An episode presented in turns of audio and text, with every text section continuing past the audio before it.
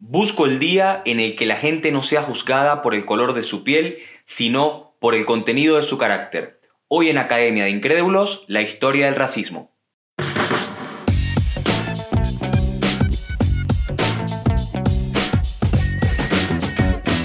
Esto es Academia de Incrédulos. Hola, hola, ¿qué tal? Bienvenidos a un nuevo episodio de Academia de Incrédulos. Es un enorme honor y placer que estén aquí acompañándome el día de hoy. Mi hermana odia esta frase, pero yo siempre la digo porque, bueno, ella dice que esto es Radio de los 70. Yo siempre la digo porque los que me conocen sabrán que soy un poquito anticuado, así que estoy muy contento de que estén aquí acompañándome el día de hoy. Eh, como siempre, en la conducción, Yanio Marcano y en la edición y montaje, Vicente Ramírez. Vicente, que por cierto, eh, está inaugurando un curso de iniciación a la fotografía, se los recomiendo un montón. En sus redes sociales pueden encontrar toda la información. Arroba Ramírez Cardier. Arroba Ramírez Cardier. Me dice que tengo rumor de que hay descuento para las personas que están suscritas a Academia de Incrédulos. Hay que confirmar eso. Confirmado, confirmado, confirmado. Me dice que está confirmado, pero que el, que el descuento es para grupos de cuatro. Así que eh, reúnanse con el amigo, el peor es nada, el cuadre, con esa gente que amaban al comienzo de la cuarentena y que ahora la odian. Reúnanse todos y eh, inscríbanse en el curso que les prometo que va a estar muy bueno. Eh, como siempre, llega Academia de Incrédulos, gracias también a Linien, Estudio Creativo. Y sin más preámbulo, vamos a comenzar. El día de hoy tengo un episodio, como ya anuncié en redes sociales, un tanto triste, porque la verdad es que es un fenómeno de los más tristes que aún nos acompaña en nuestra sociedad, como la mayoría de los temas que vamos a tratar. Una vez una amiga me decía que por qué la mayoría de los episodios eran tristes. Bueno, la historia es triste, la historia es guerra, la historia es epidemia, la historia es conflicto, así que realmente van a ser poquísimos los episodios que van a ser felices como tal. Como dije, hoy vamos a hablar acerca de la historia del racismo. Antes quiero aclarar que vamos a hablar de la historia del racismo como fenómeno social, histórico y cultural. ¿Ok? Obviamente al final, como en todos los episodios, voy a dar mi opinión al respecto de este tema, pero va a ser una opinión muy corta y muy concisa porque en redes sociales hay 7 millones de opiniones que realmente me cansan un poco, me dan escalofríos el nivel de seguridad con el que habla mucha gente de temas sobre los cuales bastante académicos son un poco más prudentes, así que realmente tampoco mi opinión va a cambiar nada. Eh, para comenzar, primero quiero definir, según la RAE, lo que es el concepto de racismo, porque me parece importante. Según ella, es una ideología que defiende la superioridad de una raza frente a las demás y la necesidad de mantenerla aislada o separada del resto dentro de una comunidad. ¿Por qué quise comenzar con esto? Porque se está confundiendo mucho lo que es racismo con lo que es cualquier forma de discriminación. ¿ah?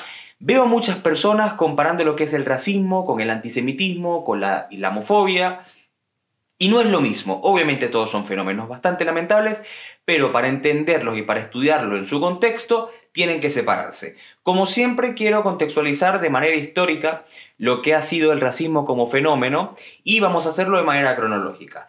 En el mundo antiguo, que va desde la aparición de las primeras civilizaciones mesopotámicas egipcias hasta el ocaso del Imperio Romano, son pocos los casos de racismo, según la concepción que acabo de mencionar de la RAE, que podemos encontrar.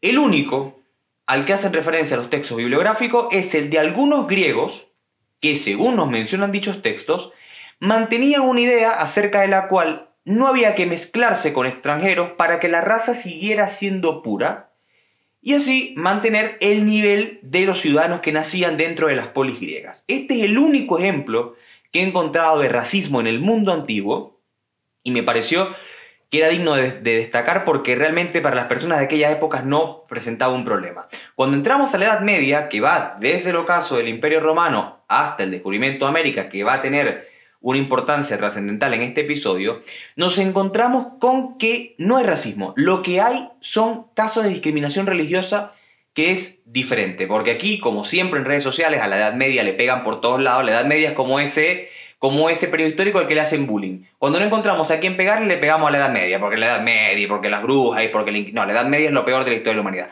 Bueno, en la Edad Media racismo no hubo. Hubo casos de discriminación religiosa, como por ejemplo el antisemitismo y el odio hacia los sarracenos que eran los musulmanes. Pero se les odiaba y se les rechazaba por un motivo meramente religioso.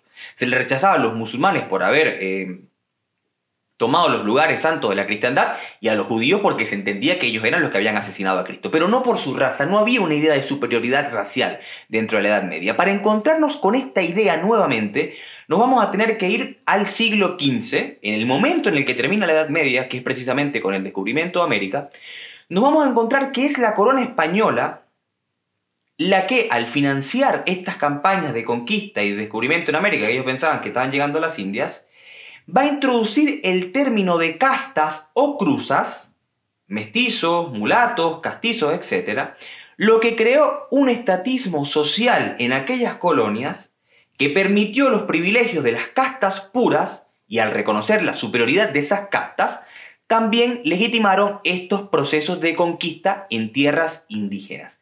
Es en este momento, en el siglo XV, 1490-1500, cuando va a aparecer por primera vez en la historia este concepto de razas que se va a tratar de instaurar en una sociedad que va a ser particularmente la europea. Para la época de la Ilustración, 200 años después, nos vamos a encontrar con lo que muchas personas llamaron el lado oscuro de la Ilustración. El lado oscuro de la Ilustración está protagonizado con personas como el diplomático Gobineau, que alzaron voces que respaldaban hipótesis antropológicas e históricas según las cuales los grandes imperios en la historia se habían mantenido intactos cuando no habían llevado a cabo procesos de mestizaje, algo que solo los germanos y especialmente los arios habían logrado. Esto le suena un poquito a Hitler, ¿cierto? Por supuesto, porque el infame Adolf Hitler tomó estas ideas de personas como Gobineau para llevar a cabo su eh, proyecto de superioridad racial de la raza aria en el siglo XX. Entonces tenemos que en el siglo XV, para ir recapitulando, aparece el concepto de razas en la conquista de América por parte de la corona española y que hay un lado oscuro de la ilustración, que es un fenómeno que yo la verdad es que respeto y amo muchísimo porque me parece que le dejó mucho Europa, pero dentro de la ilustración también un lado oscuro protagonizado con personas como este señor que acabo de mencionar, que según su hipótesis, algo que le salió de su cabeza porque no tiene ningún tipo de sustento, ninguno, ninguno, de que los imperios que no habían llevado a cabo procesos de mestizaje se habían mantenido intactos en el tiempo. De ahí vamos a saltar al siglo XIX, 200 años después, la época del 1800, cuando nos vamos a encontrar al racismo pseudocientífico. Okay, pseudocientífico. ¿Por qué pseudocientífico? Porque fue algo que en su momento se definió como una ciencia defendida por ciertos intereses económicos y políticos, pero que la verdad es que no era una ciencia. Durante la ola de colonialismo europeo en África en esta época, se desarrollaron en Europa pseudodisciplinas como la antropometría y la craneología que intentaron argumentar la superioridad de la raza blanca europea sobre la raza específicamente negra. ¿Y por qué sobre la raza negra?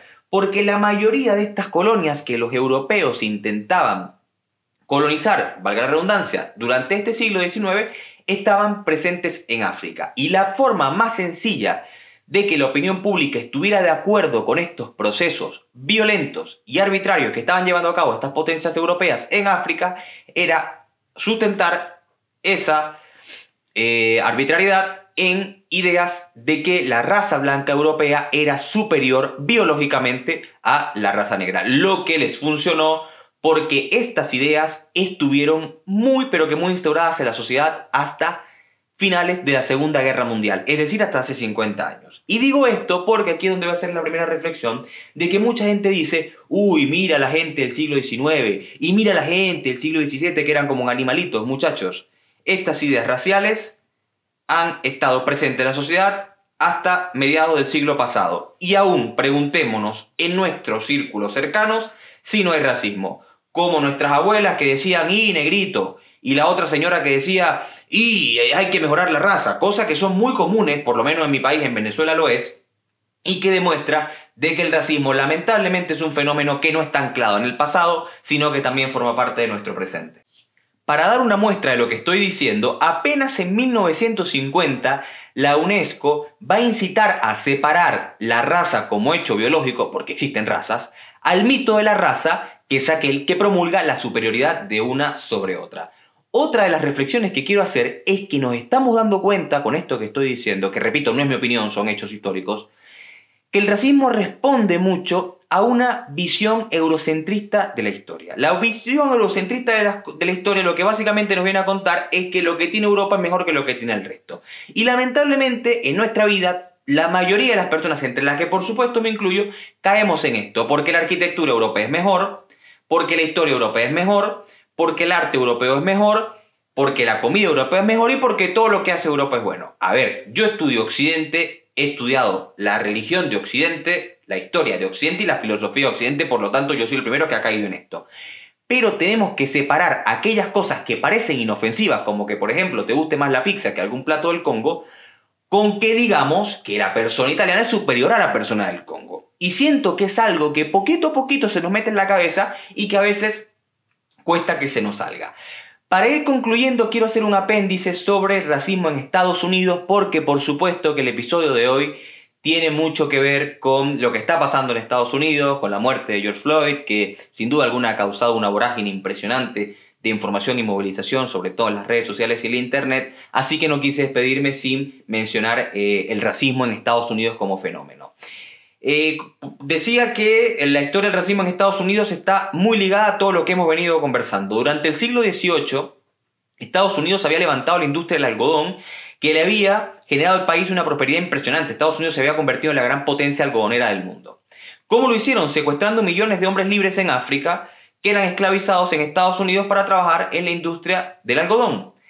Va a ser apenas en los años 60, repito, hace 60 años, de la mano de figuras como Rosa Parks y Martin Luther King, que va a empezar la lucha por los derechos civiles en Estados Unidos, que por supuesto logró mucho, pero que también tiene aún cosas que lograr, pero eso lo conversaremos en otro episodio.